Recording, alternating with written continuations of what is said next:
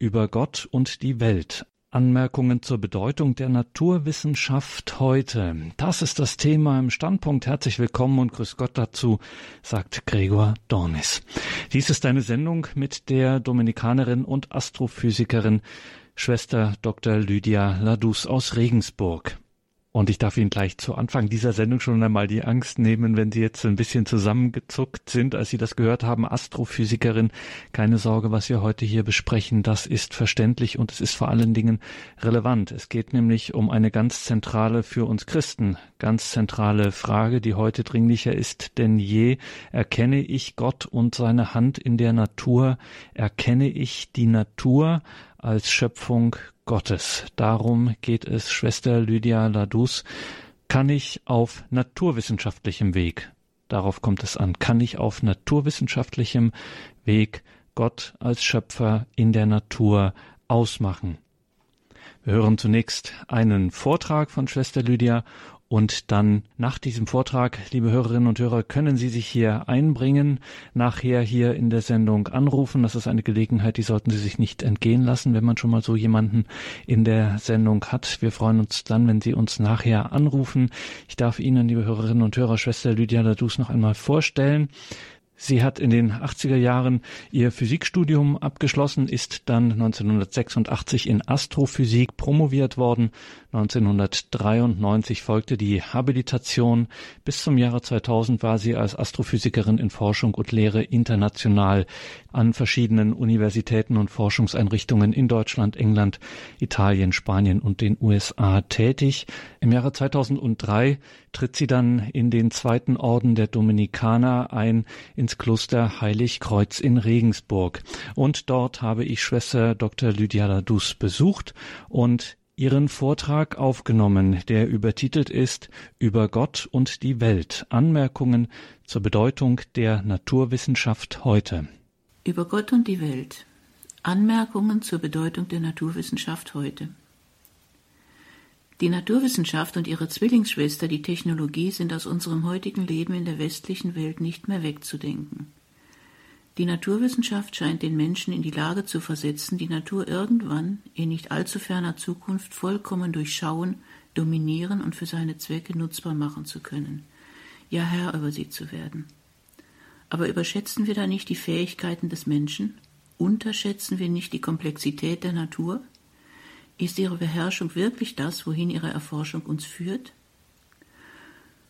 Um unser heutiges Verhältnis zu der uns umgebenden materiellen Welt besser beurteilen und verstehen zu können, möchte ich mit einer kleinen historischen Betrachtung beginnen und mit riesigen Schritten Jahrhunderte der Wissenschaftsgeschichte an uns vorüberziehen lassen. Es wird uns zeigen, wie sehr wir Teil einer seit langem andauernden Entwicklung sind. Und dies wiederum erlaubt einen kleinen Ausblick auf die Zukunft. Grundlage aller Naturwissenschaft ist die Physik. Sie erforscht die fundamentalen Gesetzmäßigkeiten, die Naturgesetze, Naturkonstanten und anderes, nach denen die materielle Welt funktioniert. Alle anderen Naturwissenschaften, die Chemie, Biologie, Geologie, Meteorologie, Medizin und so sind letztlich auf die Physik zurückzuführen. Das bedeutet aber auch, dass nur, wenn die Physik richtig verstanden ist, Fortschritte auch in anderen Teilbereichen der Naturwissenschaft möglich sind. Ohne eine korrekte Physik gibt es keine Naturwissenschaft. Wir lernen Naturgesetze in der Schule oder an der Universität kennen als etwas scheinbar ganz Selbstverständliches.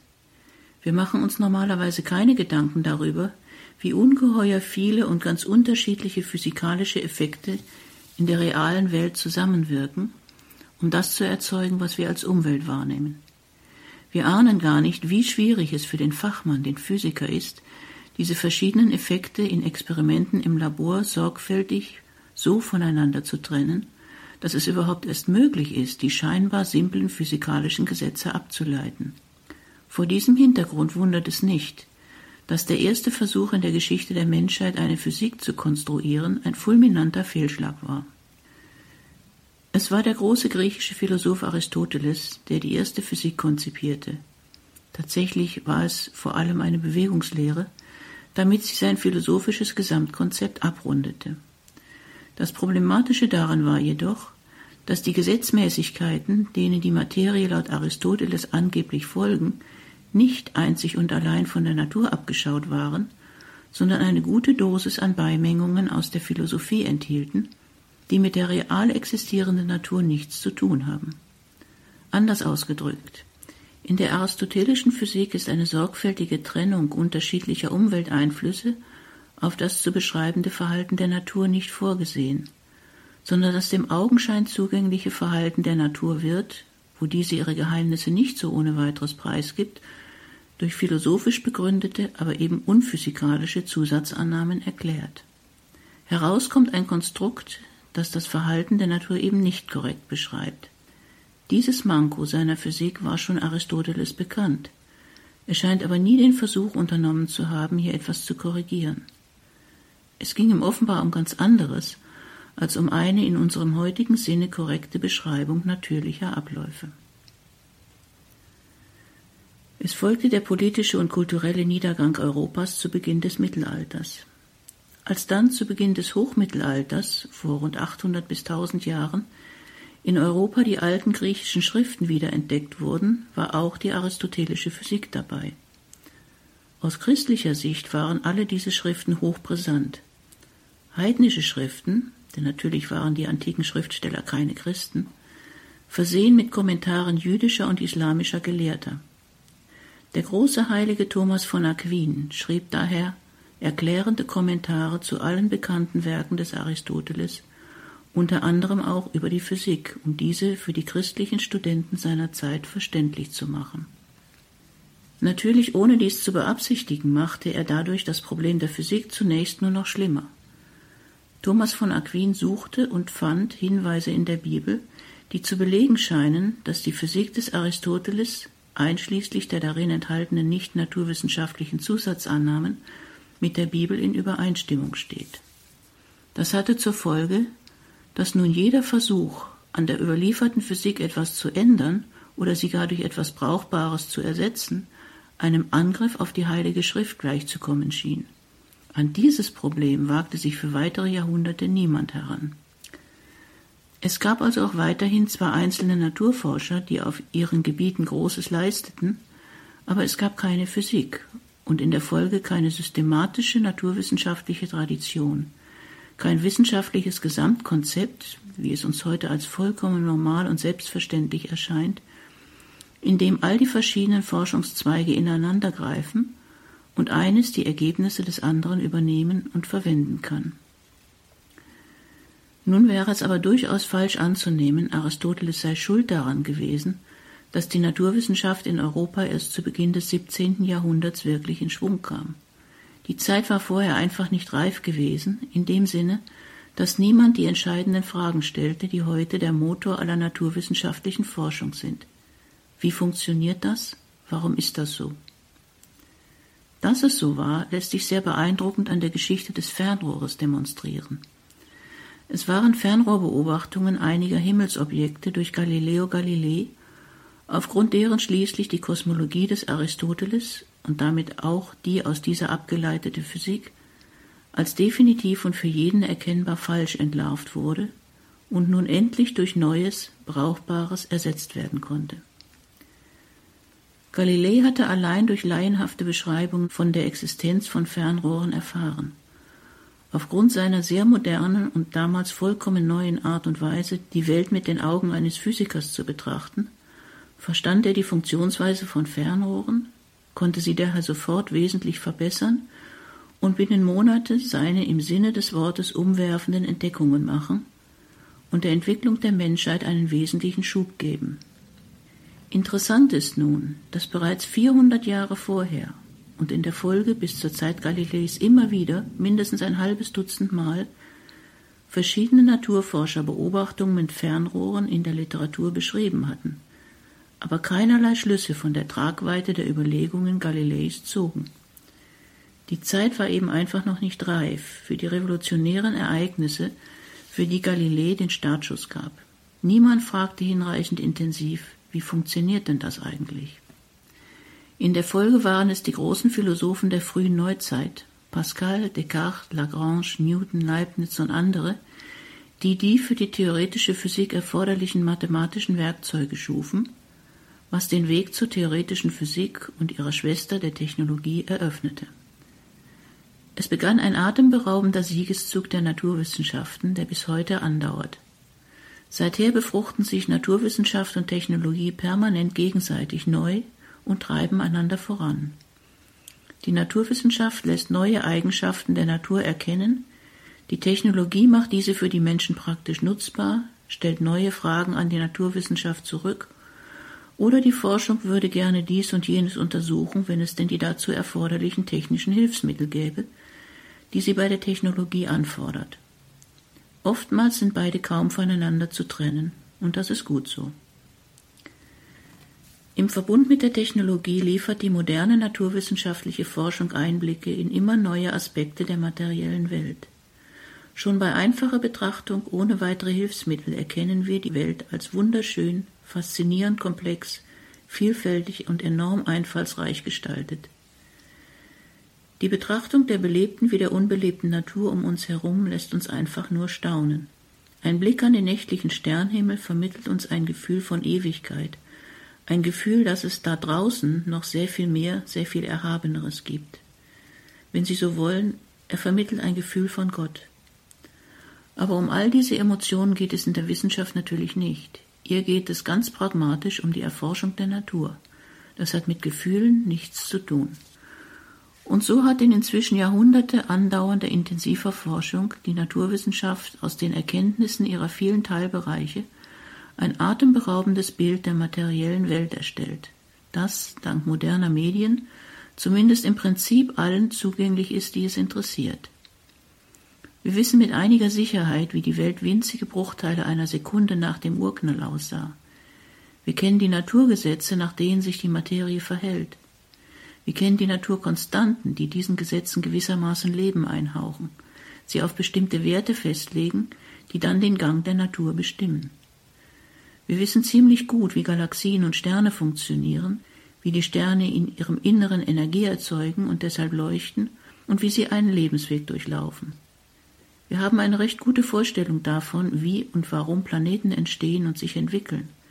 Wir haben eine Idee, wie unsere Erde zu einem bewohnbaren und schließlich bewohnten Planeten wurde, mit einer Unzahl geologischer Schönheiten, und wir staunen über die unfassliche Komplexität und Vielfalt des Lebens auf dieser unserer Erde, von den winzigsten, unglaublich robusten Bakterien, die die Grundlage allen Lebens zu bilden scheinen, bis hin zum Menschen, der Eigenschaften hat, die über die materielle Welt hinausweisen.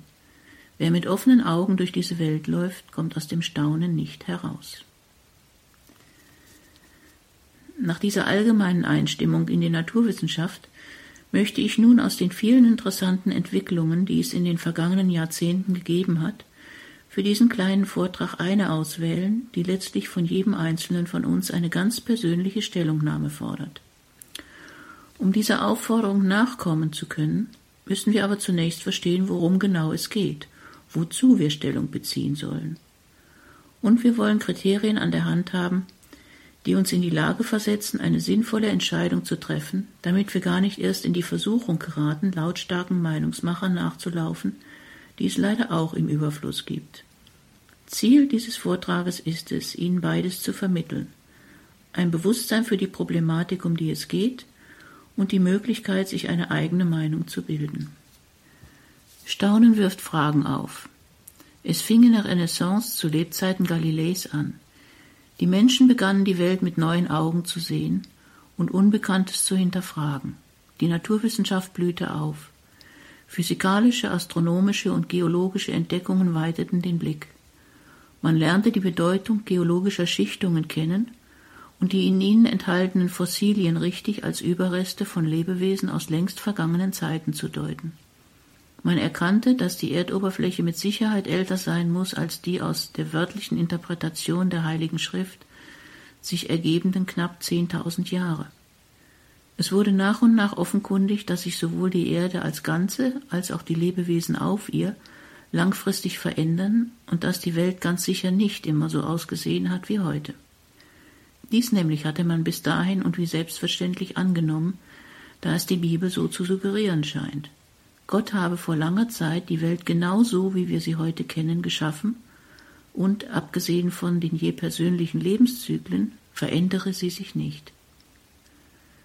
Wissenschaftlich besonders reizvoll und philosophisch drängend war es, den Fragen nach dem Ursprung und der Entwicklung des Lebens nachzugehen. Wiederum kamen die ersten Lösungsvorschläge aus den Kreisen der Philosophie. Sie basierten natürlich noch lange nicht auf fundierten naturwissenschaftlichen Untersuchungen, sondern waren lediglich Denkanstöße. So vermutete bereits Leibniz um 1700, dass alle Tierarten irgendwie miteinander verbunden sein könnten. Kant hielt es 50 Jahre später für möglich, dass höhere Tierklassen sich aus einfacheren entwickelt haben könnten. Es kam die Idee der natürlichen Auslese des jeweils Stärkeren ins Gespräch, die mögliche Abhängigkeit von Umwelteinflüssen auf den Fortbestand einer Art und die Vererbung erworbener Eigenschaften wurden diskutiert. Noch fehlte eine umfassende schlüssige Theorie. Da betrat ein Mann die Bühne, dessen Name bis heute untrennbar mit der Theorie der Evolution verbunden ist, Charles Darwin.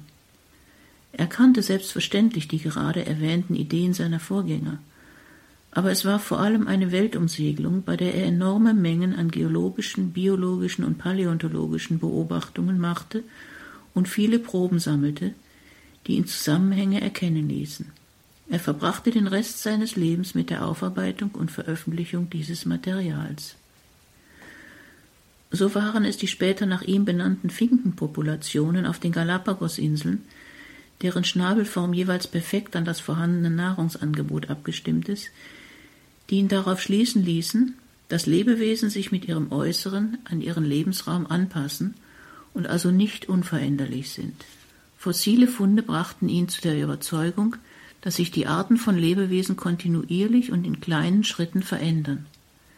Er folgerte daraus, dass sich neue Tierarten überhaupt aus bereits bestehenden Arten entwickelt haben müssen, und er suchte nach einer wissenschaftlichen Erklärung dafür. Eine entscheidende Idee erhielt Darwin aus der Volkswirtschaft. Das Prinzip der natürlichen Auslese, die sogenannte Selektion. Es besagt, dass bei Fehlen einer anderen Form der Begrenzung die Anzahl der Mitglieder einer Bevölkerungsgruppe exponentiell anwächst. Das vorhandene Nahrungsangebot bleibt aber gleich oder wächst jedenfalls viel langsamer. Es kommt zu Engpässen und ein Kampf ums schlichte Überleben bricht aus, die nur die Stärksten bestehen. Soweit die Volkswirtschaft. Darwins Idee war es nun, dass eben dieser Kampf ums Überleben, seither bekannt unter seiner englischen Bezeichnung als Survival of the Fittest, der Motor für die Entwicklung des Lebens auf der Erde sein könnte. Im Jahr 1859 erschien die rückblickend betrachtet folgeschwerste Veröffentlichung Darwins, die Entstehung der Arten durch natürliche Zuchtwahl. Darin postuliert er die wesentlichen Punkte dessen, was noch heute als Evolutionstheorie bekannt ist. Danach entstehen bei jedem Akt der Fortpflanzung Veränderungen in den Genen der Lebewesen, die Mutation. Es sind jeweils nur kleine Änderungen, ziellos, ungerichtet und ungeplant, beliebig und zufällig, aber in ihrer Summe über viele Generationen entsteht auf diese Weise ein Prozess langsamer, beständiger Veränderung der Organismen. Auch in der Tierwelt gilt es nun, so Darwins Idee, dass mehr Nachkommen geboren werden, als aufgrund des begrenzten Nahrungsangebots überleben können.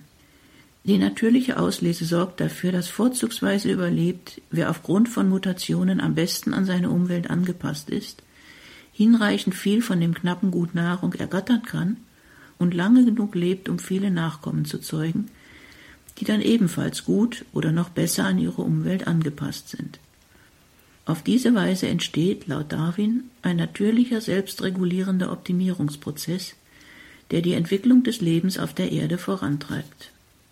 Im Gegensatz zu einer weit verbreiteten Meinung ist bei Darwin ausdrücklich keine Rede von einer sukzessiven Höherentwicklung, sondern einfach nur von Veränderung in der Generationenfolge.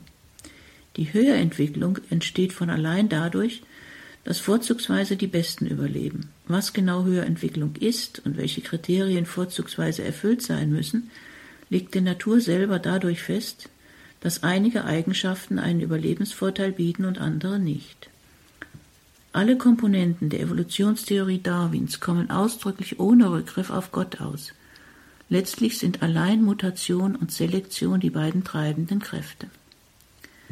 Weiterhin besagt die Evolutionstheorie, dass alle heute lebenden Arten von Tieren, und dasselbe sollte für Pflanzen gelten, von einem gemeinsamen Vorfahren einer ersten Zelle abstammen. Die Frage nach dem Ursprung dieser ersten Zelle, also nach der Entstehung des Lebens überhaupt, lässt Darwin offen.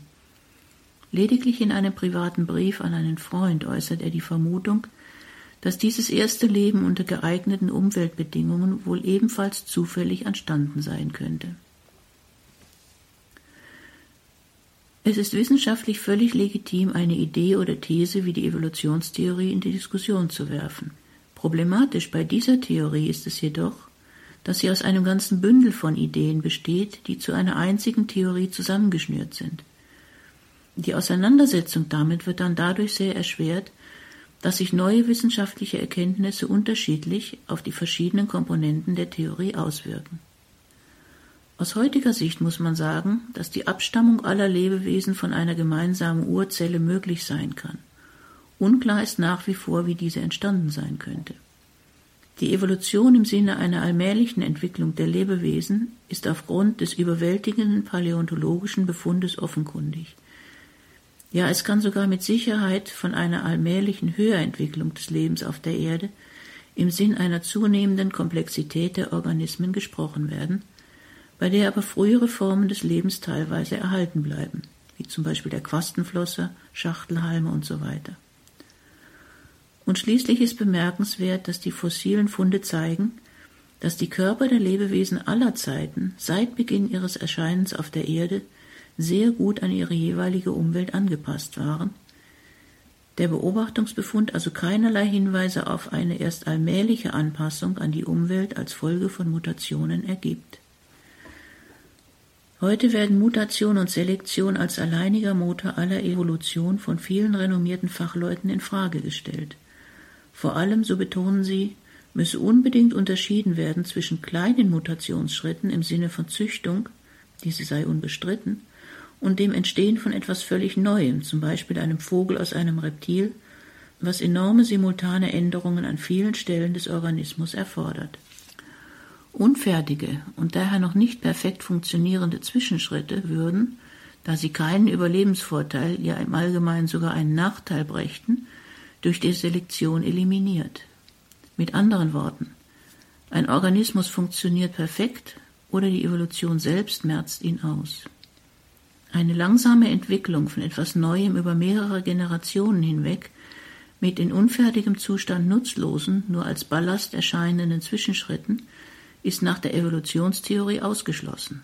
Abgesehen davon sei bisher, so die Argumentation der Experten, auch nach Jahrzehnten intensiver Laborforschung, zum Beispiel an Bakterien, noch keine einzige große spontane Mutation beobachtet worden, die einen lebensfähigen und schon gar keinen perfekt an seine Umwelt angepassten Organismus hervorgebracht hätte. Und schließlich gäbe es zwar fossile Zwischenschritte, wie zum Beispiel den in diesem Zusammenhang immer wieder genannten Urvogel Archaeopteryx, aber es gibt sie nicht annähernd in der aufgrund der Evolutionstheorie zu erwartenden Häufigkeit. Und schließlich ist es fraglich, ob die verfügbaren Zeiten, maximal einige Milliarden Jahre seit der Entstehung der Erde, für die erforderlichen Entwicklungen ausreichen, um die riesige Anzahl von sehr gut angepassten Lebewesen auf der Erde entstehen zu lassen. Wir müssen bedenken, dass Darwin noch nichts wusste von der enormen Komplexität lebender Zellen, auf die wir gleich noch zu sprechen kommen müssen.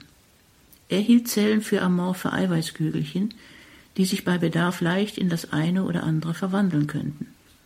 Auch von vielen anderen wunderbaren Eigenschaften der Natur, die heute als Argumente gegen die Evolutionstheorie gelten dürfen, wusste Darwin natürlich noch nichts.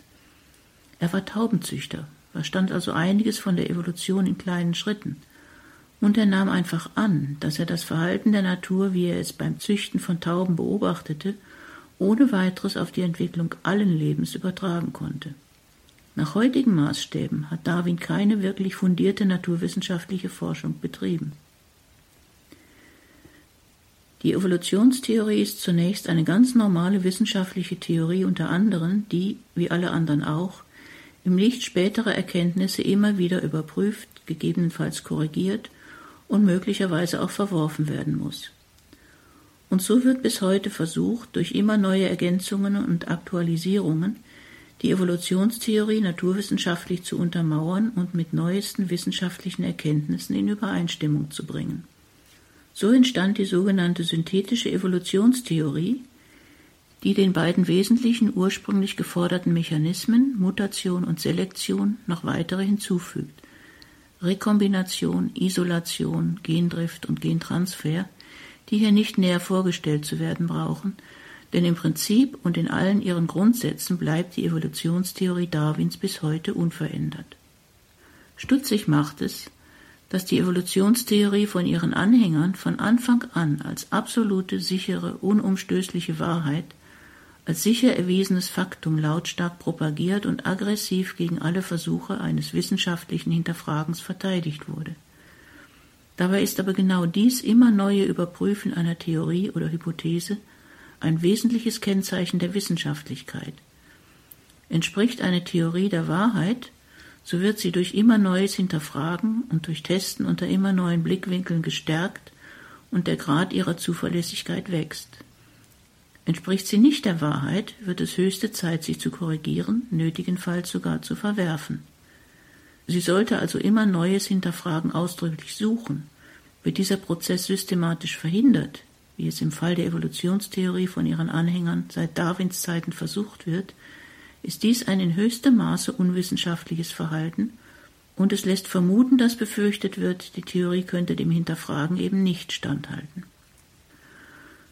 Und schließlich wurde die Evolutionstheorie ebenfalls seit ihren Anfängen weit außerhalb aller Naturwissenschaft als Universaltheorie verwendet, als quasi wissenschaftliche Begründung für so ziemlich alles, wo eine Seite sich auf Kosten einer anderen durchzusetzen versucht. So diente der Darwinismus, die zur Weltanschauung erhobene Evolutionstheorie, als Plattform für bemerkenswert aggressive Diskussionen um die Vorherrschaft der anglikanischen Kirche im englischen Bildungssystem. Man meinte, und manche meinen das bis heute, aus der Tatsache, dass diese Theorie ohne den ausdrücklichen Rückgriff auf Gott auskommt, seine Nichtexistenz ableiten zu können – und dadurch dem Atheismus eine scheinbar wissenschaftliche Begründung geben zu können. So lesen wir in dem Buch Der blinde Uhrmacher des Biologen Richard Dawkins, einem der führenden Köpfe des modernen Atheismus, Zitat, auch wenn der Atheismus schon vor Darwin logisch haltbar war, so ermöglicht es doch erst Darwin, dem Atheisten intellektuell zufrieden zu sein. Zitat Ende. Und die Evolutionstheorie dient der pseudowissenschaftlichen Untermauerung des Kapitalismus, des Sozialismus oder des Rassismus. Karl Marx, und allein das sollte aufhorchen lassen, war von dieser Theorie so begeistert, dass er Darwin den zweiten Band seines Kapital widmen wollte, was dieser aber dankend ablehnte. Dennoch, bis etwa zur Mitte des 20. Jahrhunderts war die Evolutionstheorie Darwins in Kreisen der Naturwissenschaft sehr weitgehend als korrekte Erklärung der natürlichen Verhältnisse akzeptiert und etabliert. Das war nach dem damaligen Stand des Wissens und vor allem in der Mangelung einer brauchbaren Alternative auch in Ordnung. Aber es regte sich Widerstand. Wie wir bereits gesehen haben, ist eine Methode, die Evolutionstheorie in den Köpfen der Wissenschaftler ebenso wie der Nichtwissenschaftler zu etablieren, die ständige Wiederholung der Behauptung, diese Theorie sei eine über jeden Zweifel erhabene sichere Hypothese, wenn nicht sogar eine Tatsache. Das erste Gegenmodell wurde Ende des 19. Jahrhunderts in fundamentalistisch-evangelikalen Kreisen US-amerikanischer Protestanten entwickelt, der sogenannte Kreationismus.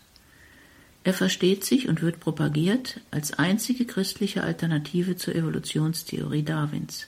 Dies ist er aber, wie wir noch sehen werden, tatsächlich in gar keiner Weise. Die nicht weiter hinterfragte Grundannahme des Kreationismus ist die wörtliche Interpretation der Bibel auch und besonders in naturwissenschaftlichen Dingen.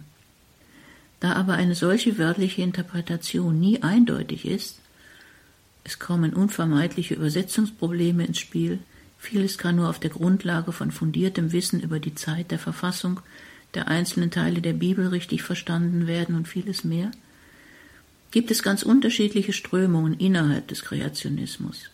Alle Varianten sind lediglich grobe Erklärungsversuche. Keine einzige von ihnen ist zu einer ernsthaften und durch Fakten untermauerten wissenschaftlichen Theorie ausgearbeitet. Dennoch versteht sich der Kreationismus ausdrücklich als wissenschaftlicher Ansatz zur Erklärung der Welt. Einige Beispiele mögen die Problematik erläutern, die sich mit dem Kreationismus in Bezug auf ernsthafte Wissenschaft ergibt. Es wird von vielen Vertretern angenommen, dass die Erschaffung der materiellen Welt buchstäblich in sechs Tagen zu je 24 Stunden stattfand. Andere Strömungen verstehen Tage gemäß Psalm 90,4, Zitat, denn tausend Jahre sind für dich wie der Tag, der gestern vergangen ist, Zitat Ende, als Einheit zu je tausend Jahren. Für wieder andere ist ein Tag gleichbedeutend mit einem Zeitalter in der Entwicklung der Welt, dessen Dauer nicht weiter bestimmt wird und somit Raum lässt für jegliche Entwicklung. Die meisten Verfechter des Kreationismus stimmen darin überein, dass sie annehmen, die Erde sei deutlich jünger als 10.000 Jahre. Diese Zahl ergibt sich, wenn man alle Zeitangaben in der Bibel aufaddiert. Wieder liefert eine Variante des Kreationismus ein Schlupfloch, durch das alle modernen naturwissenschaftlichen Erkenntnisse integriert werden können. Die Erde sei zwar jung, erscheine aber bei naturwissenschaftlicher Untersuchung alt. Alternativ, die Erde ist wirklich jung, aber alles heutige Leben wurde erst vor wenigen tausend Jahren erschaffen, nachdem vorher Bestehendes vollständig und ohne Spuren zu hinterlassen ausgelöscht worden war. Keine dieser Möglichkeiten ist mit den Erkenntnissen der modernen Naturwissenschaft in Einklang zu bringen. Die Sedimentschichten der Erdoberfläche haben sich nach kreationistischer Meinung alle während der Sintflut gebildet, die den Beginn des heutigen Lebens markiert. Sie fand auf der gesamten Erde gleichzeitig statt und dauerte ein Jahr. Es ergeben sich hier sofort eine ganze Reihe von Fragen, die aber samt und sonders unbeantwortet bleiben. Woher kam und wohin ging das viele Wasser? Wieso ergibt sich eine geordnete Schichtung der Sedimente noch dazu weitgehend gleich auf der gesamten Erde? Wieso gibt es menschliche Fossilien ausschließlich in den obersten geologischen Schichten und vieles mehr? Es ist, denke ich, schon intuitiv offenkundig, dass der Kreationismus mit so ziemlich allen Bereichen der modernen Naturwissenschaft schlicht unvereinbar ist, um nicht zu sagen, dass er einen Frontalangriff auf die moderne Naturwissenschaft darstellt, deren Grundlagen in Frage gestellt werden. Alternativ wird Gott unterstellt, dass er die Menschen permanent belügt und ihnen bei der Erforschung der Welt Fakten vorgaukelt, die mit der Realität nichts zu tun haben. Verwundern sollten alle diese Konflikte eigentlich nicht, wenn man sich in Erinnerung ruft, dass an der Wurzel dieser Theorie eine naturwissenschaftlich nicht begründbare Grundannahme steht, nämlich die wörtliche Interpretation der Heiligen Schrift, deren wissenschaftliches Hinterfragen aber ausgeschlossen wird. Nicht naturwissenschaftliche Komponenten haben in naturwissenschaftlichen Theorien einfach nichts zu suchen. Kreationismus ist also sowohl unwissenschaftlich als auch untheologisch und aus der Sicht beider abzulehnen. Man ist geneigt, diese Theorie in allen ihren Varianten als vollständigen Unsinn einfach zu ignorieren, wenn sie nicht doch unter Gläubigen, zunehmend auch in Europa, enormen Schaden anrichten würde, denn sie unterstellt de facto, moderne Naturwissenschaft und christlicher Glaube seien miteinander unvereinbar. Je nachdem, aus welcher Richtung man schaut, von der Naturwissenschaft oder vom christlichen Glauben, wird die Glaubwürdigkeit beider unterminiert. Es ist zu beachten, dass diese angebliche Unvereinbarkeit von Glaube und Naturwissenschaft ebenfalls von Seiten vieler Vertreter der Evolutionstheorie unterstellt wird, wenn auch dort, wie wir gesehen haben, aus einem anderen Grund, nämlich der scheinbar wissenschaftlichen Begründung des Atheismus. Eine erneute Wende nahm die Geschichte gegen Ende des 20. Jahrhunderts, als ein Gegenentwurf zur Evolutionstheorie von ganz anderer Seite kam. Die Forschung war weitergegangen und immer leistungsfähigere Geräte eröffneten ständig neue Einblicke in immer weitere Winkel der Natur. Man erkannte die atemberaubende Komplexität lebender Zellen.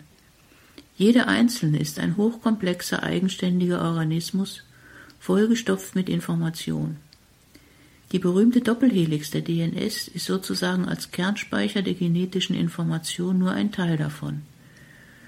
Über unglaublich ausgeklügelte Mechanismen wird im Inneren jeder Zelle gezielt benötigte Information aufgesucht, abgerufen, kopiert, in mehreren Stufen verarbeitet zu sogenannten Proteinen, die dann an je eine besondere Stelle des Körpers verschickt werden, wo sie die ihnen aufgetragene Aufgabe verrichten. Werden in der Zelle fehlerhafte Informationsstücke entdeckt, werden diese repariert oder aussortiert und entsorgt. Es wird die für alle diese Aktivitäten notwendige Energie erzeugt und vieles mehr. Es ist völlig unklar, wie dies alles entsprechend der Evolutionstheorie allein durch ungerichtete, unintelligente, planlose, zufällige, beliebige Prozesse entstanden sein soll, das heißt durch Mutation und Selektion. Alle Erfahrung lehrt uns, aus Unordnung entsteht von allein nichts Sinnvolles. Es gibt eine Unzahl sehr eindrucksvoller Beispiele dafür, die Sie sicher kennen, dass planlose Prozesse nichts als Chaos erzeugen. Ein Haufen Scrabblesteine auf eine Tischplatte geschüttet, erzeugt nie und nimmer ein schönes Gedicht. Ein Tornado, der durch eine Flugzeugmontagehalle fegt, hinterlässt kein fertiges Flugzeug, sondern einen Trümmerhaufen. Die riesenhaften Gesichter vierer amerikanischer Präsidenten am Mount Rushmore sind mit Sicherheit nicht das Werk der Winde. Und es ist absurd, die kleine Figur eines altägyptischen Skarabäus zu bewundern, den Künstler, denn wir gehen wie selbstverständlich davon aus, dass es einen solchen gegeben haben muss, zu loben, der sie hergestellt hat, während der lebende Käfer, der ihm als Vorbild diente, Produkt des unintelligenten, blinden Zufalls sein soll. Mit anderen Worten, Ordnung erfordert einen Plan und Intelligenz, die diese Ordnung herstellt. Alle Erfahrung lehrt uns, wenn etwas funktioniert, dann hat jemand dafür gesorgt, dass das so ist.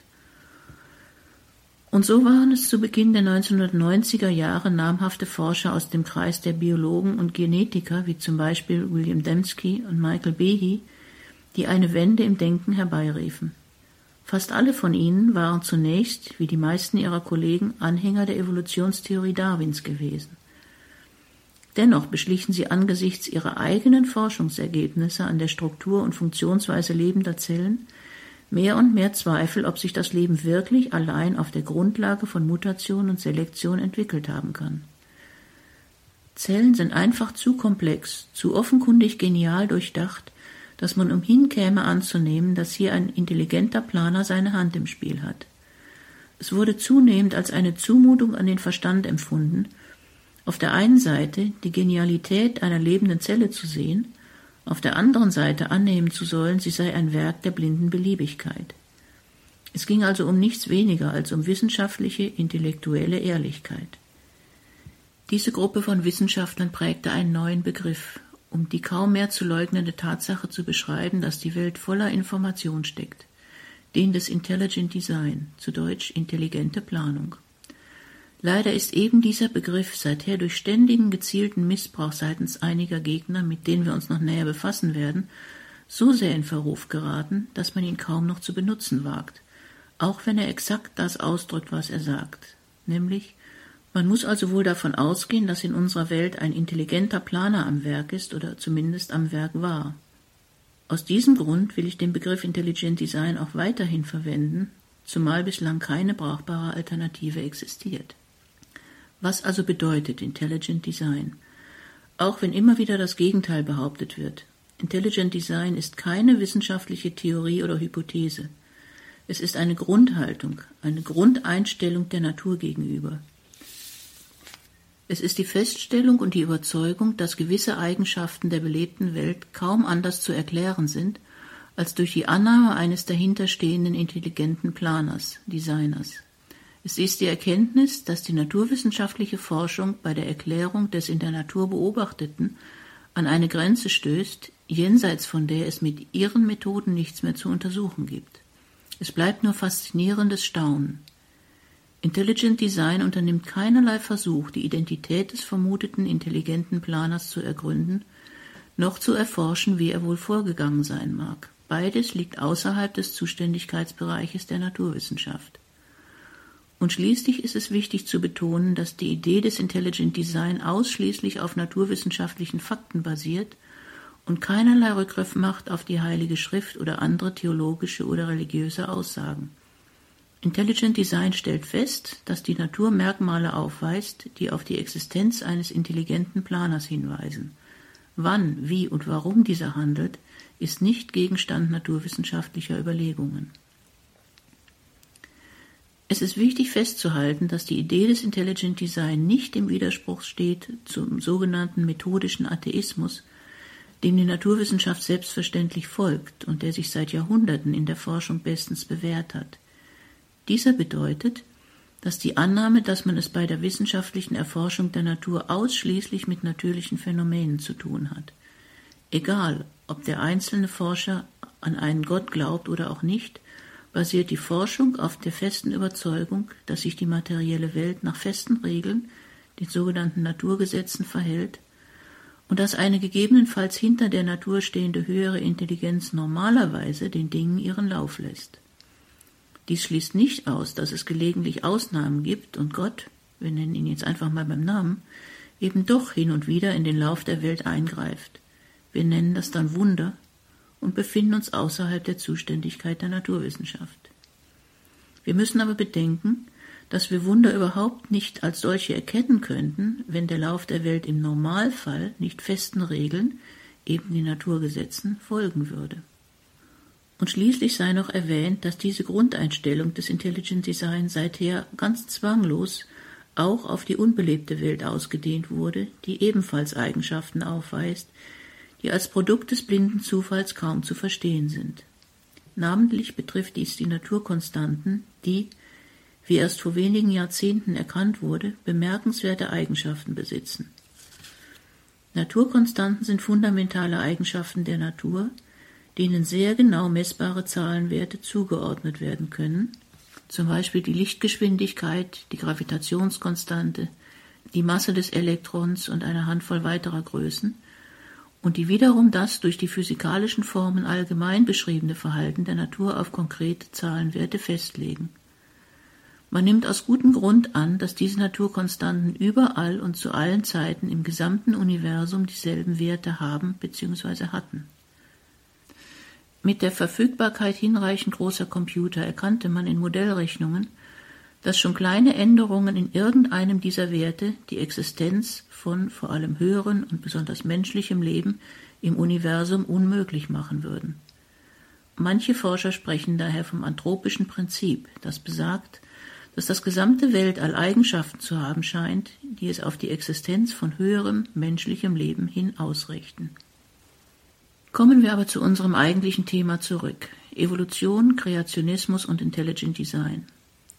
Ich denke, aus dem Gesagten ist deutlich geworden, dass Intelligent Design überhaupt gar nichts mit Kreationismus zu tun hat. Sie mögen sich fragen, warum sollte es das denn? Und damit befinden wir uns auf einem hochaktuellen Kampfplatz, auf dem mit sehr unlauteren Mitteln gekämpft wird. Schauen wir uns die derzeitige Situation einmal genauer an.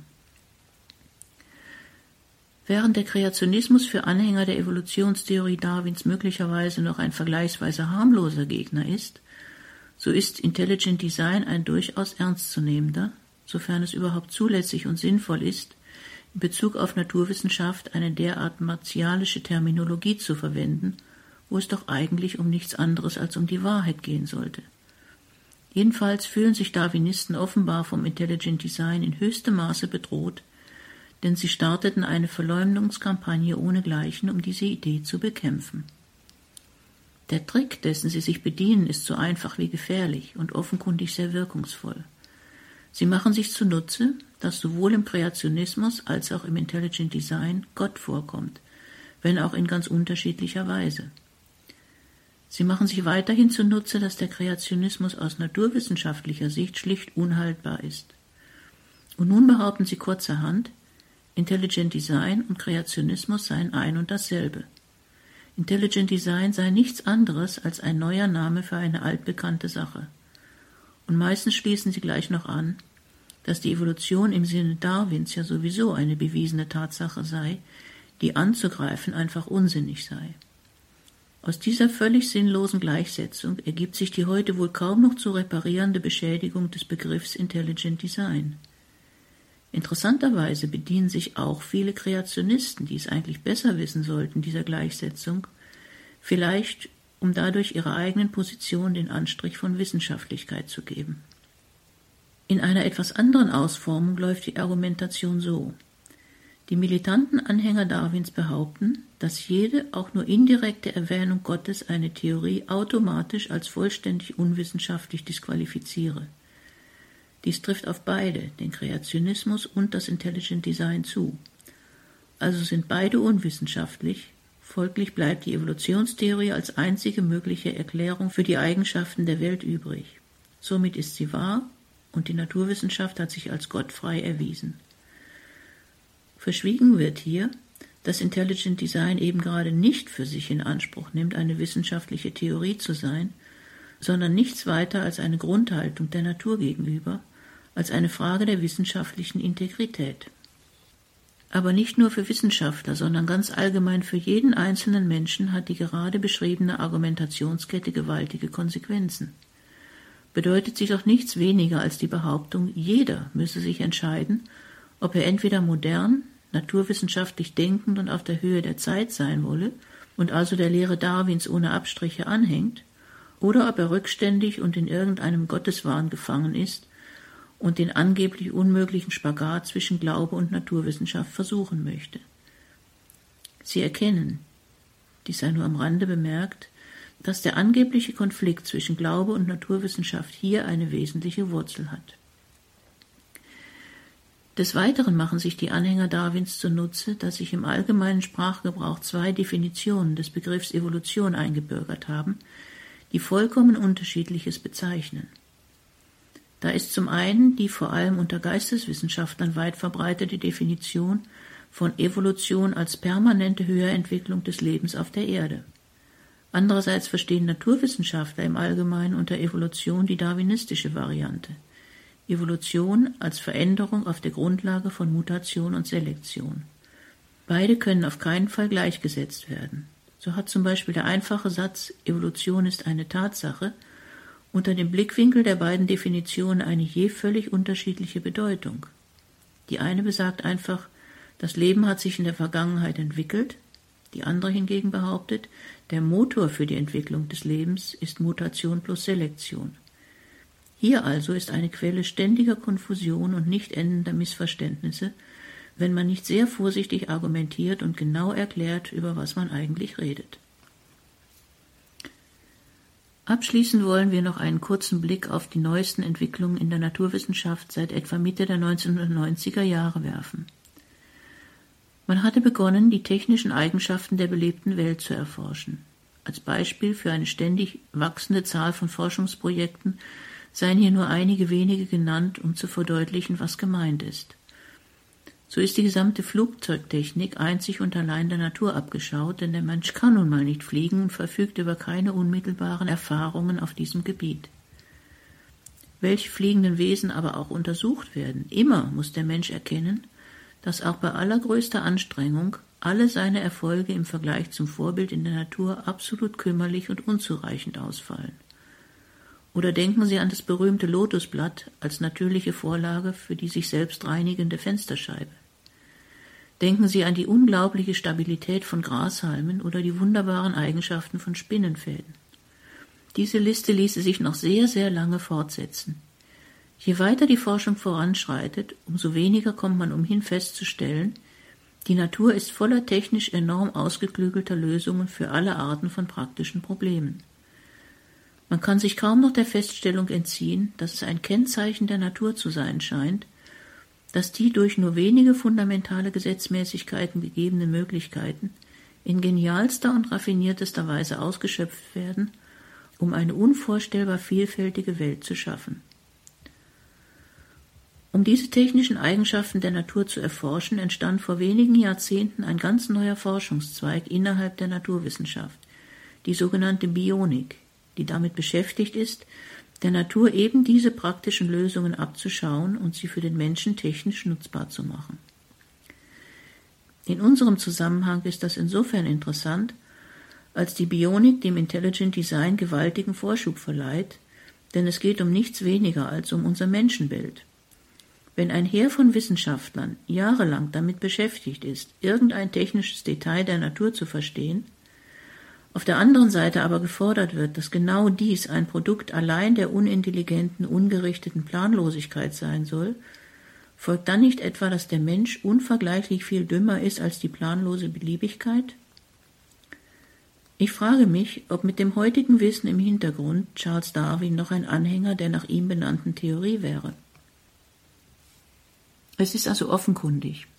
Die Welt besteht nicht nur aus Masse und Energie, sondern sie ist voller hochspezifischer Information, in viel höherem Maße als dies bis vor kurzem selbst von Fachleuten für möglich gehalten wurde. Dem sollte auch unser Weltbild Rechnung tragen. Lassen Sie mich nun also noch einmal die wesentlichen Punkte zusammenfassen. Da man es nun einmal unternommen hat, ausgerechnet eine Nonne zu bitten, über die heutige Naturwissenschaft etwas zu sagen, möchte ich wenigstens in diesen letzten Sätzen aus der Sicht des katholischen Glaubens eine kurze Wertung der drei diskutierten Sichtweisen auf die Welt geben, ohne diese jedoch weiter zu vertiefen. Zu behaupten, die Evolutionstheorie auf der Grundlage von Mutation und Selektion sei eine bewiesene Tatsache, ist faktisch falsch. Der Kreationismus ist aus naturwissenschaftlicher und aus theologischer Sicht abzulehnen. Jede Theorie, die Gottes Hand in der Welt kategorisch ausschließt und glaubt, seine Wirkung in der Welt einfach wegdiskutieren zu können, ist für einen Christen nicht akzeptabel. Für einen Christen sollte die Erkenntnis, dass ein intelligenter Planer Gott den Lauf der Welt entscheidend beeinflusst, nicht absurd sein. Immerhin ist dies eine Glaubenswahrheit. Ebenso sollte die Naturwissenschaft mit der Annahme des Wirkens eines intelligenten Planers in der Welt kein Problem haben, solange für den Normalfall die Gültigkeit der Naturgesetze angenommen wird. Von einem Spagat zwischen Glaube und Naturwissenschaft oder von einer Unvereinbarkeit beider kann keine Rede sein. Die naturwissenschaftliche Forschung ist also an einen Punkt gelangt, wo von jedem von uns eine ganz persönliche Entscheidung gefordert wird. Erkenne ich Gott und seine Hand in der Natur? Erkenne ich die Natur als Schöpfung Gottes oder leugne ich das alles und muss dann irgendwie erklären, warum die Welt so wunderbar ist, wie sie ist? Ich möchte noch einen Schritt weitergehen und etwas wagen, das man als Naturwissenschaftler eigentlich unter keinen Umständen tun sollte, nämlich öffentlich persönlich Stellung beziehen. Die Welt, belebt wie unbelebt, besitzt, wie wir gerade anhand einiger wesentlicher Beispiele gesehen haben, jede Menge an höchst bemerkenswerten Eigenschaften, die für einen gläubigen Menschen deutlich darauf hinweisen, dass Gott in der Welt wirkt. Nach meinem Dafürhalten ist es aber die Bionik, die in diesem Zusammenhang eine ganz besondere Bedeutung hat. Denn das technische Grundverständnis der Menschen ist offenbar hinreichend ausgeprägt, dass intuitiv erfasst werden kann, wenn gewisse Eigenschaften der belebten Welt unmöglich das Produkt planloser Veränderungen sind. Wir stellen fest, dass in der Natur genau dieselben technischen Herausforderungen bestehen wie für die Menschen. Wir erkennen, dass in der Natur teilweise genau dieselben Lösungen für diese Probleme realisiert sind, wie wir Menschen sie gefunden haben, und dass es daneben aber viele weitere gibt, auf die die Menschen bisher noch nicht gekommen sind. Und es stellt sich heraus, dass die Lösungen der Natur im Allgemeinen so komplex, raffiniert und offenkundig durchdacht sind, dass es schier unmöglich geworden ist anzunehmen, dass all dies das Produkt der blinden Beliebigkeit des Zufalls sein kann, sondern dass eine in irgendeiner Weise lenkende Intelligenz hinter der materiellen Welt stehen muss. Mit anderen Worten, die Natur entpuppt sich zunehmend und unübersehbar als Schöpfung Gottes. Menschen früherer Generationen hatten zwar ebenso all dies vor Augen, sie wussten natürlich aus der Heiligen Schrift von der Schöpfung der Natur, Sie waren aber in ihrer eigenen technischen Entwicklung noch nicht weit genug vorangeschritten, um allein aufgrund von technischen Überlegungen die Natur sicher als Schöpfung erkennen und würdigen zu können. Stattdessen missbrauchte man die Natur als Argument gegen die Existenz Gottes. Erst seit wenigen Jahrzehnten hat sich dies geändert. Dadurch aber entpuppt sich die Natur als eine Selbstoffenbarung Gottes an die heutigen Menschen, gewissermaßen als Ergänzung zur Heiligen Schrift. Durch die Eigenschaften der Natur lässt Gott den Menschen Wichtiges über sein eigenes Wesen erkennen. Offenbar ist er ein genialer Ingenieur, in Bezug auf Technik denkt er ganz ähnlich wie die Menschen, er freut sich an genau denselben Schönheiten und technischen Spielereien in der Natur wie wir und vieles mehr. Mir scheint, diese Ähnlichkeit im Denken ist eine Ausprägung der Gottesebenbildlichkeit des Menschen. Und in dem Grad, in dem wir Gott in der Natur erkennen, die Natur als Schöpfung Gottes erkennen, wird die Betrachtung jedes Kieselsteinchens, jedes Gänseblümchens, jeder Fliege an der Wand, des Sternhimmels, der gesamten Natur um uns herum, ein Weg zum Glauben an Gott und zur Stärkung des Glaubens.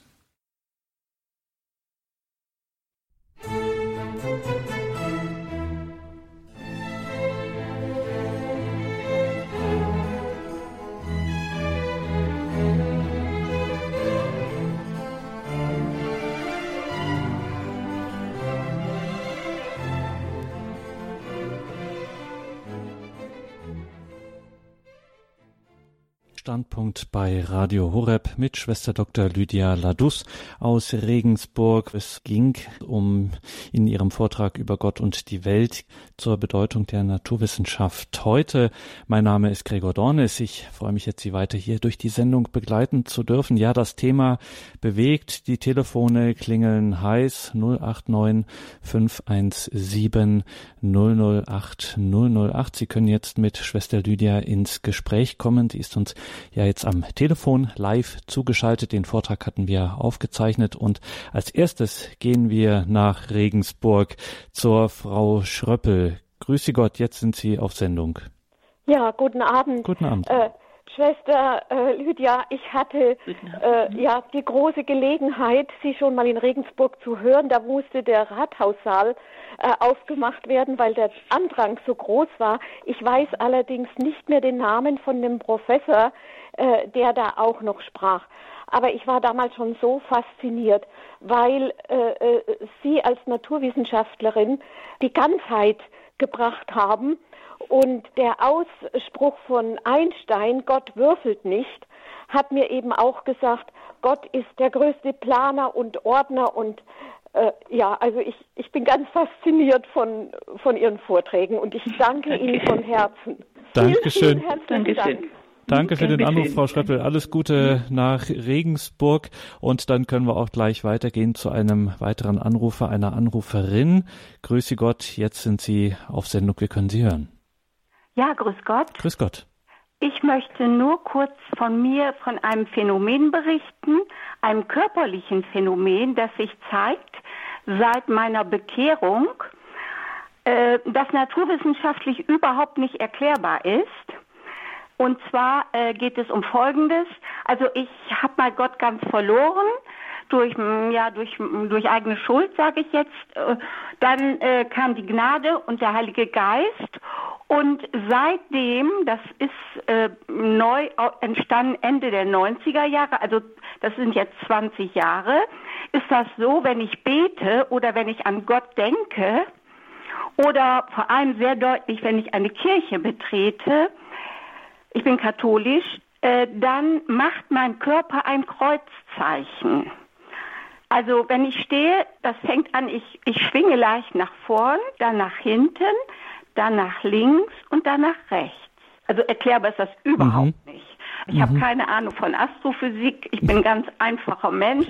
Dankeschön für diesen Anruf. Ich muss da jetzt leider dazwischen gehen. Sie haben es gesagt, genau, die Leitungen sind voll. Wir möchten hier viel Gesprächszeit auch nutzen. Danke für dieses äh, Zeugnis. Äh, können wir jetzt nicht prüfen, Schwester Lydia, ähm, und wollen das auch gar nicht hier in der Sendung kommentieren. Aber ich würde gern ein Stichwort aufgreifen, ähm, was wir hier gehört haben, was die Anruferin ins Spiel gebracht hat, nämlich, äh, das ist naturwissenschaftlich nicht erklärbar. Das kennen wir ja auch aus dem Glaubensleben der Kirche wenn zum Beispiel, wenn es um so, denken wir an Lourdes, wenn es um Heilungen geht, da gab es dann Kommissionen und die haben sich gekümmert und dann wurde festgestellt, diese und jene Heilung ist eben naturwissenschaftlich nicht erklärbar. Nun ist ja ihre Pointe, geht ja in eine ganz andere Richtung, nämlich, dass sie sagen, aus der naturwissenschaftlichen Analyse dessen, was uns ganz normal als Natur, als Welt vorliegt. Also die naturwissenschaftliche Arbeit, die Alltagsarbeit, die äh, führt auf Schritt und Tritt aufgrund ähm, einer gewissen ja, Ordnung, sagen wir es mal so, äh, führt dazu, dass sich Gott erkennen lässt. Ist das ja. so richtig, dass es also sozusagen, dass Ihre Pointe eigentlich ist, ja gerade naturwissenschaftlich erklärbar, ähm, ist es, äh, komm, ge gerate ich äh, auf die ähm, äh, sichere Annahme Gottes, eines Schöpfers, eines intelligenten Designers, eines Planers. Ja, also ich würde jetzt ein bisschen vorsichtig sein mit der Aussage auf Schritt und Tritt. Das hört sich so an, als würde man in der Naturwissenschaft ja. nichts anderes erforschen können als Gott. Das ist natürlich nicht der Fall. Aber er offenbart sich einfach in den Eigenschaften der Natur und der Mensch ist kollektiv jetzt in den letzten Jahrzehnten an einen Punkt gekommen, dass er diese Genialität der Schöpfung aus der Perspektive der Technik überhaupt erst erkennen kann. Letzten Endes hatten alle Menschen aller Zeiten das vor Augen, was wir heute auch sehen, aber erst jetzt sind wir aufgrund unserer eigenen technologischen Fortschritte und naturwissenschaftlichen Erkenntnisse in der Lage zu erkennen, was zum Beispiel in, jetzt im Bereich der Bionik, wie, wie unglaublich raffiniert und genial die Lebewesen gestaltet sind, Wir erkennen es in den, wenn wir die Naturkonstanten uns anschauen, im sogenannten anthropischen Prinzip, dass die materielle Welt kollektiv Eigenschaften hat, die einfach atemberaubend sind und nicht zu erklären. Äh, und wenn man dies alles zusammentut, denke ich, hat man letzten Endes Gott schon ständig vor Augen, wenn man das denn so möchte. Man kann ihn natürlich auch leugnen. Und das, wie Sie sagen, mit den Mitteln der Technologie, also etwas, wo wir sagen, eigentlich ja das klassische Schlachtschiff gegen die Annahme Gottes ja. und genau die Technologie zeigt äh, genau das Gegenteil. Ja, weil der Mensch inzwischen in seinem eigenen Verständnis so weit gekommen ist, dass er das würdigen kann, was Gott da geschaffen hat. Mhm. Ja. Wir gehen weiter nach Radolfzell zum Herrn Hager. Grüß Gott. Ja, grüß Gott, hier ist Vater Hager. Ja. Äh, Schwester Lydia, ich hätte eine Frage zum mhm. Römerbrief, erstes Kapitel, ja. Verse 18 bis 21. Und da ist ja die Rede davon, dass die Heiden äh, auch Gott erkennen müssten. Ja, das sei sogar sündhaft, wenn sie äh, Gott nicht erkennen. Aber ist das äh, auch heute noch, also ist das denkbar? Ich meine, wie kann ein Was Heide... Sündhaft, sündhaft würde ich jetzt nicht sagen. Es ist schade. Ja, das ist schade. Also ich, es ist ja sogar ein Dogma der Kirche aus dem Ersten Vatikanischen Konzil, dass man also an Gott glauben muss aus der Natur heraus. Dass man also die, äh, die Natur erkennen, also in der Natur Gott erkennen könne. Mhm. Ja, kann, kann, aber kann. es ist nicht ja. sündhaft, das nicht zu tun oder das nicht zu erkennen. Das ist auch, wenn ich da kurz noch ergänzen darf, mhm. das ist auch eine der eine sehr schöne Formulierung auch im ersten Vatikanischen Konzil, dass Gott mhm. mit Sicherheit aus den geschaffenen Dingen, das ist der eine Schwerpunkt, mhm. mit Sicherheit dann aber erkannt werden kann. Mhm. Das ist also kein, äh, nicht zwingend, aber äh, wenn es denn so ist, ist es tatsächlich mit Sicherheit. Davon war die Kirche überzeugt, ähm, ja. auch schon lange bevor die Technologie das so unglaubliche Unterstützungsarbeit ja, geleistet ja, das, hat. Das war hellsichtig irgendwie. Mhm. Mhm. Einen Punkt auch nochmal, damit der nicht unter den Tisch fällt, Schwester Lydia, ähm, was auch in Sachen Intelligent Design, gerade wenn es auch um Evolution geht, dann auch gerne vergessen wird oder übersehen wird, dass die Theorie oder das, was hinter Intelligent Design steht, eben nicht nur auf die belebte Materie zutrifft, sondern auch mhm. auf die unbelebte Materie. Es ist, glaube ich, ein wichtiger ja. Punkt, der immer wieder auch ja. gerne mal äh, unter Tisch ja, fällt. Ich würde vielleicht nicht sagen zutrifft, sondern es kann erweitert werden. Ne? Also die Evolutionstheorie bezieht sich ausschließlich auf Lebewesen per Definition und Intelligent Design man einfach sagt, jemand hat da irgendwie sich was bei gedacht, das kann also ganz zwanglos auf die gesamte Schöpfung oder auf die gesamte materielle Welt, wie Sie wollen, ausgedehnt werden, ja. Mhm. Sind also insofern nicht wirklich vergleichbar, die beiden, weil sie sich, es gibt einen Überlapp bei den Lebewesen, aber ansonsten beziehen sie sich auf etwas unterschiedliche Bereiche dieser Welt. Der Standpunkt bei Radio Horeb und Radio Maria heute Abend mit Schwester Dr. Lydia Ladus, Astrophysikerin und Dominikanerin aus Regensburg. Wir sprechen sozusagen über Gott und die Welt, über die Bedeutung der Naturwissenschaft heute. Die drei großen Themen, die heute in diesem Vortrag von Schwester Lydia eine Rolle spielten, Evolutionstheorie, Kreationismus und eben Intelligent Design 089 517 008 008, unsere Telefonnummer 089 517 008 008 und da gehen wir nochmal nach Radolfzell, diesmal zur Frau Schulz. Grüße Gott, guten Abend. Grüße Gott alle zusammen. Ich bin Heilpraktikerin, habe mich mit der Theologie und Philosophie der Hildegard von Bingen beschäftigt. Hm. Und äh, grundsätzlich sagt Hildegard, alles ist miteinander verbunden und in Wirkung wenn alles miteinander in Wirkung ist und in Verbundenheit, sind wir ja, ohne dass wir das erkennen müssen, sind wir ja immer mit Gott verbunden. Denn nichts wird fun funktionieren ohne seine Ordnung. Und jetzt habe ich eine spezielle Frage. Jesus sagt ja immer, ich bin das Licht der Welt, ihr seid Kinder des Lichts und ihr sollt Werke des Lichts tun. Ist das nur, ist da dieses Licht hier nur theologisch gemeint oder ist es auch physikalisch gemeint? Also wenn Sie, wenn Sie den Naturwissenschaftler in mir fragen, würde er sagen, es ist natürlich nur physikalisch gemeint. Man kann es auch theologisch verstehen. Aber das ist dann nicht mehr naturwissenschaftlich. Das ist eine andere Ebene. Man muss versuchen oder schauen, dass man die beiden Ebenen nicht miteinander, äh, nicht durcheinander bringt. Naturwissenschaft ist Naturwissenschaft und Theologie ist was anderes. Und das ist auch genau, Schwester Lydia, um das aufzugreifen, auch Ihnen so wichtig gewesen heute im Vortrag, dass Sie sagen, es ist eben gerade die Naturwissenschaft, die uns zu diesen Erkenntnissen führt. Und ja. wie man das dann theologisch weiterdenkt, das ist dann nochmal eine ganz andere Frage. Aber es ist tatsächlich ein, eine naturwissenschaftliche Argumentation, die Sie hier. Ja, ich möchte vielleicht noch ergänzen, man darf keine nicht naturwissenschaftlichen Überlegungen in die Naturwissenschaft reinmischen. Mhm. Was dann passiert, hat uns Aristoteles schon, nach, schon gezeigt. Mhm. Dann funktioniert die ganze Sache nicht mehr. Also wenn man Naturwissenschaft betreibt, dann bitte nur Naturwissenschaft und die Theologie kann dann hinterherkommen. Das heißt also auch, wir behalten mal das Stichwort Kreationismus im Hintergrund, auch ein leidenschaftlicher Appell heute von Ihnen an uns, das auch zu versuchen, in der Argumentation äh, weitgehend auseinanderzuhalten. Nicht weitgehend, sondern definitiv und definitiv. absolut. Man kommt nicht weiter. Mhm. Wenn man nicht naturwissenschaftliche Überlegungen in die Naturwissenschaft reinmischt, macht man alles kaputt. Mhm. Dann geht's nicht mehr. Ein interessanter Gedanke, den man so auch nicht alle Tage hört. Danke nach Radolf Zell an Frau Schulz. Wir gehen weiter zur Frau Erhard. Guten Abend. Guten Abend. Ich freue mich, dass ich durchkomme. Schwester Lydia, ich habe eine Frage. Und zwar mhm. habe ich öfter auch Diskussionen mit äh, evangelischen Mitchristen über die Evolutionstheorie, dass die ja letztendlich jetzt auch widerlegt ist und wird da sehr, also fast schon aggressiv äh, angegangen, dass das nicht so wäre. Kann ich Ihnen leider nicht, be nicht beantworten. Ich hänge weder der Evolutionstheorie an, noch bin ich evangelisch. Ich weiß es nicht. Da sind wir wieder bei dieser Trennung. Hier sprechen wir mhm. mit der Naturwissenschaftlerin zunächst einmal mhm. über Gott und die Welt. Äh, etwas, ein kleines Stichwort, was mir jetzt auch aufgefallen ist, die Evolutionstheorie sei äh, widerlegt. Da würden Sie auch differenzieren. Ja, ja. Mhm. Also es, es, spricht sehr viel dagegen, aber widerlegt, mhm. sie ist weder bewiesen noch widerlegt. Vor allem ist sie ein, ein Bündel von ganz verschiedenen Aussagen. Man kann nicht man kann die nicht kollektiv behandeln. Macht die Diskussion sehr schwierig, aber ist von Darwin von Anfang an so angelegt. also ich würde sagen, sie ist problematisch, aber nicht widerlegt. Mhm. Sie haben auch ähm, angedeutet, dass es eigentlich auch keine naturwissenschaftliche Theorie im strengen Sinn ist. Nee, überhaupt nicht. Mhm. Also erstmal, es, es, sind mehrere verschiedene Teile, die da zusammenkommen.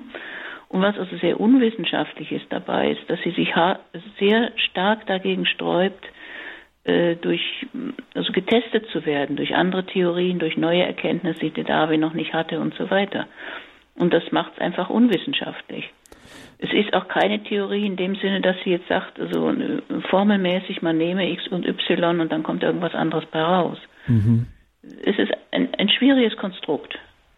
Also, äh, Schwester Lydia, Sie heute die Verfechterin des sogenannten Intelligent Design mhm. als einer naturwissenschaftlichen Alternative zu eher unwissenschaftlichen äh, Theorien wie eben der Evolutionstheorie auf der einen Seite und auch dem Kreationismus, dem christlichen Kreationismus auf der anderen ja, Seite. Aber, aber wir müssen ergänzen, das Intelligent Design ist nun überhaupt keine wissenschaftliche Theorie. Mhm. Das ist eine Grundeinstellung der ja. Natur gegenüber. Sonst nichts. Also man kann damit nichts berechnen oder so. Aber keine grundlose, sondern eine wissenschaftlich begründbare Grundhaltung. Absolut, ja. absolut. Aber es ist keine wissenschaftliche Theorie mhm. oder Hypothese. 089 517 008 008, unsere Telefonnummer heute hier für die Sendung. Wir haben noch gut zehn Minuten Zeit, wenn Sie noch mit Schwester Lydia hier heute ins Gespräch kommen möchten. Danke zunächst an Frau Erhard für Ihren Beitrag und wir gehen nach Eichstätt. Frau Korn hat uns dort angerufen. Guten Abend. Ja, guten Abend. Äh, das hat mich sehr gefreut, heute Abend äh, das, äh, das zu hören, was Sie gesagt haben. Ich bin nämlich völlig Ihrer Meinung. Und ich habe gerade vor einer Woche an die Tagespost einen Artikel geschickt mit der Überschrift Die tönernen Füße des Darwinismus. Und da habe ich auch noch einige naturwissenschaftliche Argumente gebracht, die ich sonst praktisch noch nicht gehört habe, aber die eben eindeutig sagen, dass äh, die naturwissenschaftliche Erfahrung nachweist, dass das nicht sein kann. Mhm. Ja, glaube ich unbesehen. ich würde mich freuen, den Artikel eines Tages lesen zu können. Dann warten wir da gespannt ab. Danke nach Eichstätt, Frau mhm. Korn. Alles Gute für Sie, Gottes Segen. Wir gehen weiter in die Nähe von Köln zum Herrn Großmann. Guten Abend.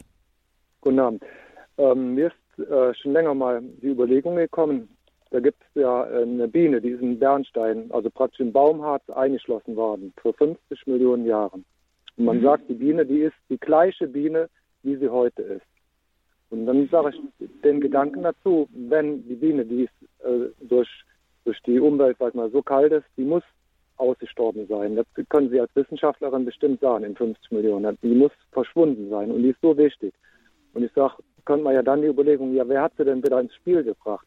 Dass sie, und dann der Beweis, weil sie von fünf, vor 50 Milliarden Jahre, äh, Millionen Jahren immer noch die, das gleiche Tier ist. Weil über den Zeitraum müsste sich laut Darwin oder über die Evolutionstheorie äh, dass die Schöpfe verändert haben. Aber das hat sich nicht nee. verändert. Also ist der, nee. ist der gleiche Bauplan. Dankeschön, Herr Grossmann, ja. für diesen Beitrag. Wäre das jetzt ein Argument in oder wäre es kein, Schwester Lydia? Wie würden Sie das sehen? Äh, ich habe, glaube ich, nicht ganz verstanden, worum es überhaupt geht. Also, was heißt dieselbe Biene? Das ist dieselbe Biene eingeschlossen in, in Bernstein. Die dieselbe die eingeschlossen. Genau. Und Bienen heute sind allem Anschein nach genauso wie damals auch. Ich denke, das soll gesagt werden. Und das ist halt, ja, es ist bemerkenswert im Darwinismus überhaupt, dass er der, der Stabilität vieler Organismen wenig Rechnung zu tragen scheint. Da haben wir auch in anderen, Quastenflossler und alles mögliche, Schachtelhalme, äh, sind Lebewesen, die es vor langer, langer Zeit schon so gab, wie es sie heute auch noch gibt oder in ganz ähnlicher Form, die eben nicht einer permanenten Änderung unterlegen sind. Warum das so ist, weiß ich nicht. Mhm. Jetzt stelle ich mir mal die Frage, Schwester Lydia, wenn jetzt irgendein Wissenschaftler, einer ihrer renommierten Kollegen oder auch ein, ja, ein Newcomer ähm, mal einen wissenschaftlichen Beleg dafür findet, dieses Mineral, dieses Element oder diese Verbindung ist tatsächlich durch Zufall entstanden und hat sich dann auch den äh, Sprung sozusagen geschafft in die Beständigkeit und ist erhalten geblieben. Wäre das dann ein Argument gegen Ihren, das von Ihnen favorisierte Intelligent Design? Nö, überhaupt nicht. Gar nicht. Und wenn man sagt, normalerweise, also dass das irgendjemand so seine schützende, leitende Hand über der äh, über, über die Natur hält, schließt das überhaupt nicht aus, dass irgendwas auch per Zufall entsteht. Warum denn nicht? Gar kein Problem. Gegenteil. Also davon wird, wird Intelligent Design nicht tangiert, diese Grundhaltung. Nee, mhm. nee, nee, überhaupt nicht. Die Grundhaltung sagt, da ist jemand, der ab und zu mal eingreift oder eingegriffen hat und das Ganze vorprogrammiert oder es wird keine konkrete Aussage gemacht, was da jetzt konkret läuft, wie dieser Intelligent Designer handelt. Mhm. Und wenn irgendwas per Zufall passiert, ja wunderbar, kein Problem.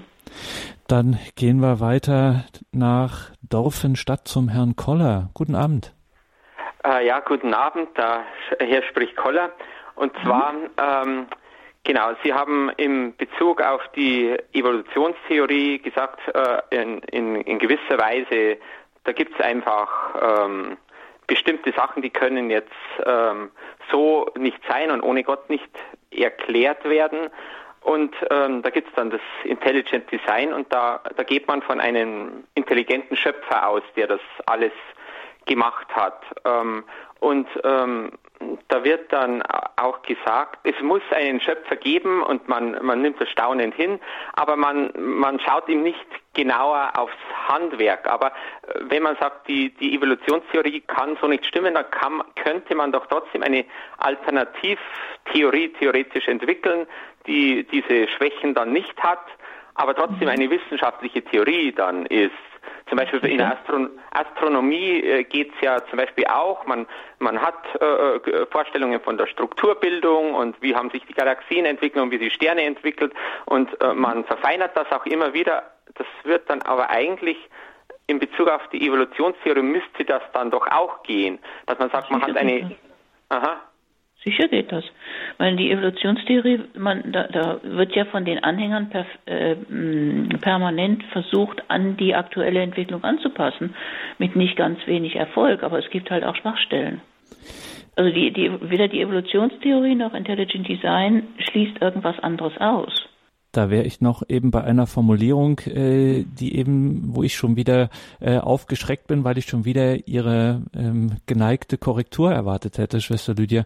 Nämlich zum Beispiel so ein Satz wie, dass es etwas ohne Gott äh, nicht erklärbar ist. Das ist aber bei Intelligent Design ja eben gerade nicht, dass es ohne Gott nicht erklärbar ist, sondern es ist alles erklärbar und dann gibt es diese Grundhaltung, die entsprechenden, äh, entsprechenden Schluss zieht. Aber es ist nicht so, dass Intelligent Design zwingend sagt, du musst da jetzt Gott unbedingt ins Spiel bringen. Genau nein, das ist es eben nicht. Nein, nein, mhm. nein, natürlich nicht.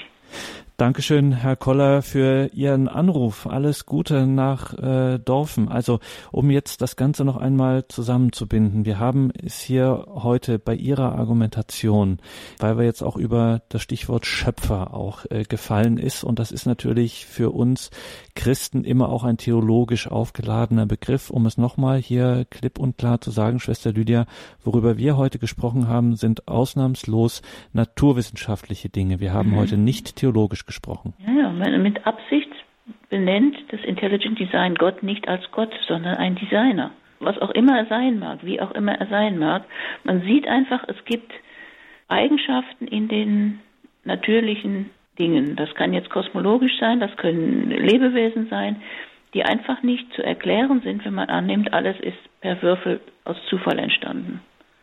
Ja, und dass man daraus schließt, irgendwer, ein Designer eben, den man nicht weiter benennt, hat da seine Hand im Spiel und hat die Grundeigenschaften der materiellen Welt, das ist eine Handvoll Gesetzmäßigkeiten, kleine Zahlen und so weiter, in unglaublich raffinierter und genialer Weise zusammengebastelt, um die Welt, diese komplexe Welt mit unglaublich vielen Phänomenen zu erzeugen, die wir kennen. Und das und ist, wir, ja. Hm?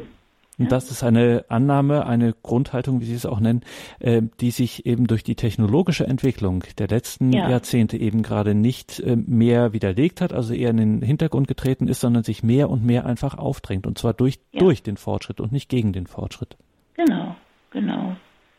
Wir lernen als Menschen Dinge zu machen oder zu erkennen, zu forschen, die in der Natur auch vorkommen, die aber frühere Generationen nicht erkennen konnten, weil sie einfach noch nicht so weit waren. Ja? Beispiel, der, der berühmte Motor der Bakterien, Bakteriengeißel. Das sind also kleine Bakterien, die, in, die sich bewegen, dadurch, dass sie eine, eine lange Geißel hinter sich herziehen. Und der, das Verbindungsstück zwischen dieser Geißel und dem Körper ist praktisch ein winzig kleiner, unglaublich leistungsstarker Elektromotor. Den kann man erkennen, den kann man auseinandernehmen, aber bauen können den die Menschen nicht. Aber nur mit dem Wissen heute, wie man solche Motoren baut, kann man überhaupt interpretieren, was man da sieht in der Biologie. Sagt Schwester Dr. Lydia Ladus. Sie war heute Abend Gast in unserer Standpunktsendung, wo wir auch mal bei Radio Horeb naturwissenschaftlich nachgedacht haben. Ein interessanter, ein spannender Abend. Danke dafür, dass Sie hier auch Rede und Antwort gestanden haben, Schwester Lydia. Alles gerne. Gute nach Regensburg, eine gute Nacht und auf Wiederhören. Gute Nacht, vergelt's Gott. Danke auch Ihnen, liebe Hörerinnen und Hörer, dass Sie dabei waren, dass Sie sich hier eingebracht haben mit Ihren Fragen und Beiträgen. Ja, das ist auf jeden Fall etwas, das man unbedingt auch nachhören muss, nochmal in Ruhe. Und das können Sie natürlich. Selbstverständlich gibt's CD und auch die anderen Online-Wege, das nachzuhören, morgen dann im Laufe des Tages. Sowohl ganz klassisch auf der Internetseite, auf unserem Online-Auftritt horeb.org, als natürlich auch hörbar mit der Horeb-App, wenn Sie Sie die noch nicht haben, dann unbedingt müssen Sie sich die installieren auf Ihr Mobilgerät, die Horeb App und auch Alexa wird Ihnen diese Sendung dann in Kürze gerne vorspielen. Danke an Ines Münch in der Regie. Sie begleitet Sie jetzt weiter hier durch das Programm um 21.40 Uhr.